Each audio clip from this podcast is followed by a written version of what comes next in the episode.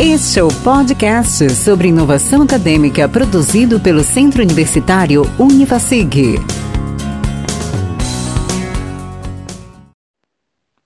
Olá, eu sou a Tatiana Soster, doutora em educação, e hoje vou contar para vocês um pouco sobre o movimento Maker na educação. O movimento Maker apresenta algumas características bem marcantes como faça você mesmo, o uso de tecnologia e a colaboração.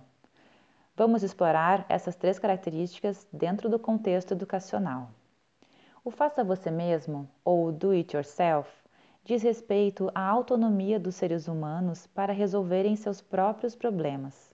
É uma atitude, uma disposição para a busca de soluções, que muitas vezes culminam na construção de um artefato ou solução.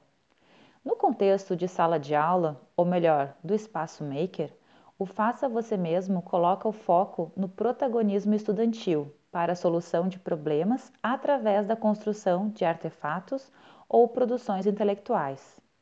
Cabe destacar que o aprender a partir da interação com objetos faz parte da teoria de aprendizagem construtivista. Dentre os destaques para o surgimento do movimento maker está a criação dos Fab Labs, ou laboratórios de fabricação, que são espaços abertos à população, muito bem equipados com maquinário, ferramenta e materiais consumíveis diversos, que permitem que os indivíduos acessem esse espaço para construírem seus artefatos. Ou seja, esses espaços estão repletos de tecnologia. O uso da tecnologia em sala de aula para fins de aprendizagem faz parte da teoria de aprendizagem construcionista, na qual o estudante aprende através da interação com o computador, no desenvolvimento de projetos em micromundos ou ainda na construção de artefatos com a tecnologia. Cabe destacar que é no processo de interação do estudante com o objeto, através do seu aprimoramento, que ele tem a oportunidade de refletir sobre o seu processo de aprendizagem, ou seja, aprender a aprender.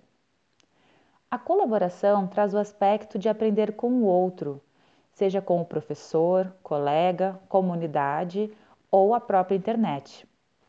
Além disso, a colaboração aparece também na produção de hardware e software abertos para qualquer pessoa utilizar.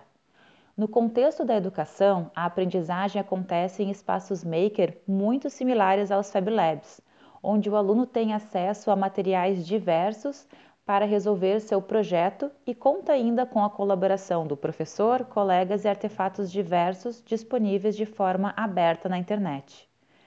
Cabe lembrar que a aprendizagem com o outro já foi apresentada há muito tempo atrás pela teoria de aprendizagem construtivista social. Pode-se perceber que o movimento Maker dialoga diretamente com teorias robustas de aprendizagem, que há muito tempo foram propostas por pesquisadores e professores. Porém, somente hoje, com a tecnologia mais acessível, inclusive a internet, tais teorias podem ser utilizadas em sua potencialidade máxima. Espero que vocês tenham gostado desse podcast.